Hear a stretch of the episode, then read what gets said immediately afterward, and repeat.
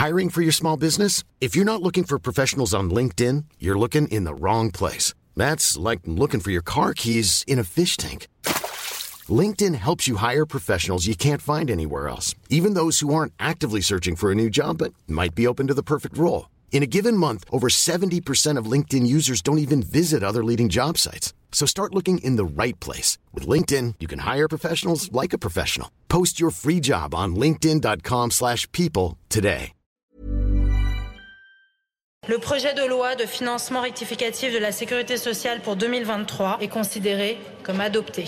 C'était hier, juste après le rejet à neuf voix près d'une motion de censure qui visait à forcer la démission du gouvernement et à annuler la réforme des retraites. Ces motions de censure étaient en effet la dernière possibilité pour l'opposition à l'Assemblée nationale de renverser le texte dans le cadre donc de l'Assemblée. Cela dit, il reste des recours possibles et une pression sur le gouvernement est actuellement extrêmement forte, notamment euh, dans la rue. Mais alors, que peut-il se passer désormais entre recours légal ou alors mobilisation dans la rue? Salut, c'est Hugo, j'espère que vous allez bien et malgré les cernes qui se creusent au fil des jours au vu euh, de l'actualité, on est parti donc pour une nouvelle plongée dans l'actualité en une dizaine de minutes, que ce soit sur YouTube ou alors en version podcast audio, et c'est donc le sujet à la une de ces actus du jour. Bon, déjà commençons rapidement par voir ce qui est possible en termes de recours ou d'annulation de la réforme des retraites d'un point de vue institutionnel. La première possibilité, on en a parlé hier, c'est ce que l'on appelle le recours au Conseil constitutionnel.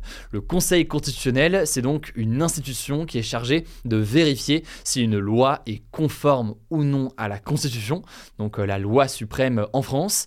Et là, ce qui pourrait jouer en faveur de l'opposition, donc d'une annulation de la réforme des retraites, c'est la question de l'utilisation euh, de l'article 49.3 de la Constitution par euh, le gouvernement, ou encore l'utilisation de l'article 47.1 à l'Assemblée et 44.3 au Sénat. Alors, je vous la fais courte parce qu'on en a déjà parlé par le passé et surtout ça prendrait trop de temps autrement. Mais en gros, l'utilisation du 47.1 à l'Assemblée nationale a permis tout simplement d'avoir des débats beaucoup plus courts à l'Assemblée nationale et donc d'accélérer finalement euh, les débats. Et concrètement là-dessus, selon certains juristes, le Conseil constitutionnel pourrait estimer que les conditions dans lesquelles cette réforme a été adoptée ne sont pas conformes à la Constitution. Et concernant d'ailleurs le contenu même de cette réforme, certains estiment que certains articles et mesures n'ont pas leur place dans le cadre de cette loi et donc de cette procédure. Je ne rentre pas dans tous les détails aujourd'hui, je vous mets des liens directement en description pour les passionnés de droit euh, constitutionnel, mais il y a donc des débats importants euh, là-dessus. Là-dessus, le gouvernement a choisi euh, de prendre les devants et de saisir lui-même directement le Conseil constitutionnel pour que le texte soit examiné. On verra donc quand ils font un retour. Alors le deuxième recours possible qu'on peut noter, c'est ce que l'on appelle le référendum d'initiative partagée, ou le RIP, ou le RIP, bref, je vous laisse voir la formulation que vous préférez. Et donc ce RIP, il prévoit la possibilité d'organiser une consultation populaire, un vote directement de la population sur une proposition de loi. Alors c'est un processus qui est long et complexe, petit résumé rapide, déjà une demande de RIP doit être déposée par un cinquième des parlementaires. Bon là en l'occurrence c'est fait, il y a déjà près de 250 parlementaires qui ont déposé euh, une demande. Maintenant c'est désormais le Conseil constitutionnel qui a un mois pour euh, se prononcer sur cette histoire de euh, référendum. Et suite à ça, si c'est validé par le Conseil constitutionnel, il y aura une consultation en ligne. Et en fait, l'objectif à ce moment-là pour les opposants à la réforme des retraites, c'est en 9 mois, donc c'est à la fois long et court, en 9 mois de recueillir la signature d'au moins 10% des électeurs français. Aujourd'hui, ça fait environ 4,7 millions de personnes. Une signature qui signifie donc qu'ils apportent leur soutien à cette proposition et qu'ils demandent donc un référendum. Si et seulement si donc il y a 10% des électeurs qui signent ça, euh, notamment euh, en ligne. Il pourrait y avoir donc un référendum. Avant ça, il faudrait que les députés et les sénateurs eh bien, n'examinent pas euh, cette loi eux-mêmes à nouveau.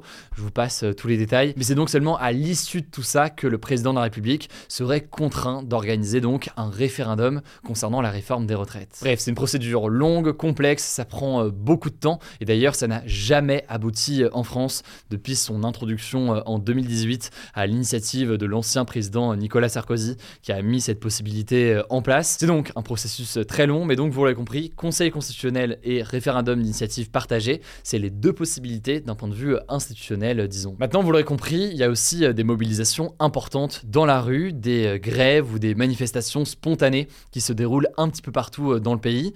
Certaines choses qui ne sont pas organisées, comme par exemple les manifestations spontanées ou dites sauvages par certains, qui sont organisées sans autorisation de la préfecture et qui se déroulent un petit peu partout en France. Vous l'avez peut-être vu avec les lives que j'ai eu l'occasion de faire ces derniers jours sur place à Paris. Il y a aussi des grandes journées de manifestations, par exemple les syndicats qui ont appelé à une manifestation massive jeudi. En matière de grève, on peut parler de la grève des éboueurs qui est reconduite au moins à Paris jusqu'au 27 mars. On peut parler aussi des grèves dans les raffineries. Les raffineries, c'est donc ces usines qui transforment le pétrole en carburant qu'on met dans nos voitures potentiellement. Eh bien, il y a aussi des grèves dans les raffineries. Et résultat, actuellement, plus de 10% des stations-service sont en difficulté dans 23 départements. Euh, concernant les transports aussi, un petit mot, la SNCF a déjà précisé que le trafic serait fortement perturbé euh, jeudi. Bref, beaucoup, beaucoup de perturbations, de manifestations et d'actions spontanées euh, partout en France. Tout ça va se poursuivre dans la semaine a priori. La question, c'est donc de savoir si face à cette mobilisation, eh bien, le gouvernement et surtout le président de la République, Emmanuel Macron, va reculer. Ce qu'on sait pour l'instant, c'est que Emmanuel Macron va donner une interview ce mercredi à 13h depuis l'Elysée, une interview qu'il va donner à France 2 et TF1. Par ailleurs, eh bien, selon euh, des proches qui étaient présents à une réunion à l'Elysée euh, avec lui, et des proches qui ont été cités par euh, l'AFP ou encore BFM TV, Emmanuel Macron a déjà affirmé qu'il excluait plusieurs choses. Il exclut un remaniement de son gouvernement, donc un changement de son gouvernement. Il exclut aussi une dissolution de l'Assemblée nationale, donc il exclut d'organiser de nouvelles élections législatives dans l'immédiat. Et enfin, il exclut l'idée de convoquer lui-même un référendum. Tout ça donc, c'est des options qu'il exclut à court terme selon ses proches. On en saura sûrement plus euh, demain. En tout cas, forcément, sa prise de parole demain sera suivie de très très près alors que les mobilisations et les manifestations euh, se poursuivent et grandissent au fil des jours. Là-dessus, deux informations que je peux vous donner. D'abord, concernant euh, l'interview d'Emmanuel Macron mercredi à 13h, je la diffuserai en direct, que ce soit sur YouTube et sur TikTok. Du coup, pensez à vous abonner à l'un de ces deux réseaux si jamais c'est pas encore le cas pour ne pas louper cette interview et je vais aussi la commenter, donc répondre à vos questions et préciser certaines choses si besoin direct. Et par ailleurs, eh bien, je vous l'ai dit, hein, les manifestations euh, se poursuivent. Ça fait maintenant plusieurs semaines que je suis euh, présent sur le terrain pour euh, couvrir et vous informer sur ce qui se passe lors des différentes manifestations. Je fais des lives régulièrement sur TikTok. N'hésitez pas à vous abonner du coup au compte TikTok. Vous êtes quasiment 4 millions. Merci beaucoup pour votre confiance. Les prochains jours vont être chargés. On va continuer à suivre tout ça évidemment. Je vous laisse avec Paul tout de suite pour les actualités en bref. Merci Hugo. Salut tout le monde, première actu, l'Assemblée nationale a adopté ce mardi un projet de loi qui vise à relancer le nucléaire en France. Concrètement, cette loi va permettre plusieurs choses, mais notamment d'accélérer la construction de nouveaux réacteurs nucléaires et aussi de prolonger la durée de vie des réacteurs déjà existants. Et ça, ça se fait dans un contexte où Emmanuel Macron a promis de bâtir 6 nouveaux réacteurs d'ici 2035 et de lancer des études pour construire 8 autres réacteurs plus tard. Alors du côté des partis qui ont voté pour ce texte à l'Assemblée, il y a la majorité présidentielle donc bien sûr, mais aussi le Rassemblement national et les républicains. Et à l'inverse, les et la France insoumise ont voté contre notamment. Il faut noter en revanche qu'il y a une partie du projet de loi qui a été rejetée autour de la question des instances de sûreté nucléaire. Le gouvernement voulait fusionner deux organismes qui assurent aujourd'hui le maintien de la sécurité des centrales nucléaires, l'ASN et l'IRSN, avec un but affiché de fluidifier et d'accélérer les prises de décision, mais les députés ont préféré garder deux instances pour garantir l'indépendance des contrôles. Deuxième actu, ça se passe en Amérique du Sud. Un tremblement de terre de magnitude 6,8 a touché le Pérou et l'Équateur. C'est donc un fort tremblement de terre. Ça a provoqué des scènes de panique dans plusieurs villes,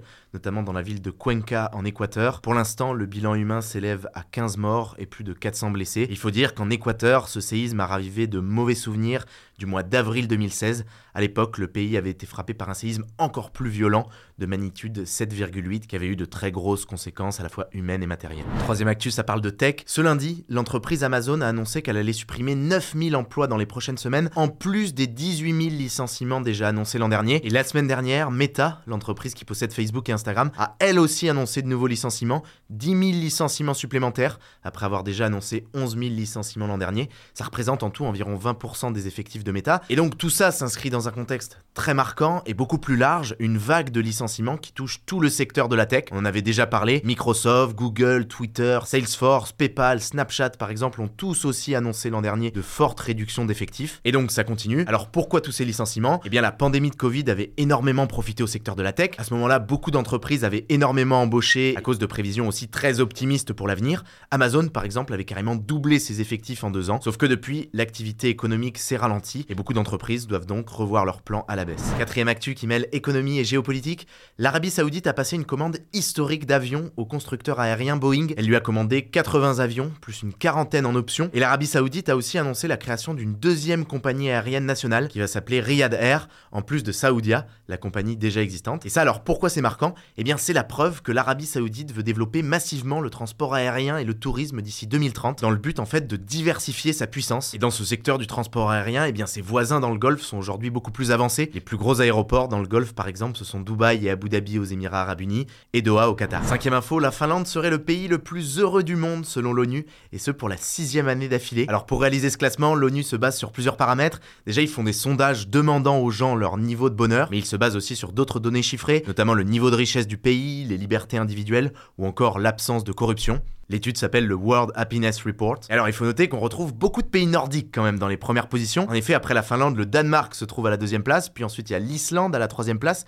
la Suède à la sixième place et la Norvège à la septième place. Et alors, où est la France? Eh bien en 21e position, derrière les États-Unis, derrière l'Allemagne, derrière la Belgique, derrière le Royaume-Uni, mais devant l'Espagne et l'Italie. Sixième info en sport, l'équipe de France de football masculine a un nouveau capitaine. Il fallait en effet remplacer Hugo Loris, qui a 36 ans après avoir été capitaine pendant plus de 10 ans, avait mis fin à sa carrière internationale après la Coupe du Monde, et aussi Raphaël Varane, l'ancien vice-capitaine, qui lui aussi a mis fin à sa carrière internationale. Et comme nouveau capitaine, eh bien, le sélectionneur Didier Deschamps a choisi Kylian Mbappé, qui a seulement 24 ans, devient donc l'un des plus jeunes capitaines de l'histoire des Bleus et qui voit son influence dans l'équipe grandir encore plus. Septième info qui est aussi liée au sport, l'organisation des JO de Paris 2024 a lancé ce mercredi une grande campagne pour recruter 45 000 bénévoles. Concrètement, ces bénévoles, qui ne seront du coup pas payés, hein, il faut le dire, seront chargés pendant les Jeux de missions assez diverses. Ça peut être l'accueil du public, de l'aide au personnel médical, ou bien d'installer les starting blocks pendant les compétitions d'athlétisme. Ça c'est peut-être la mission la plus stylée au plus près des athlètes. Alors pour ceux qui seraient intéressés, vous avez jusqu'au 3 mai pour Il y a trois critères à remplir. Le premier,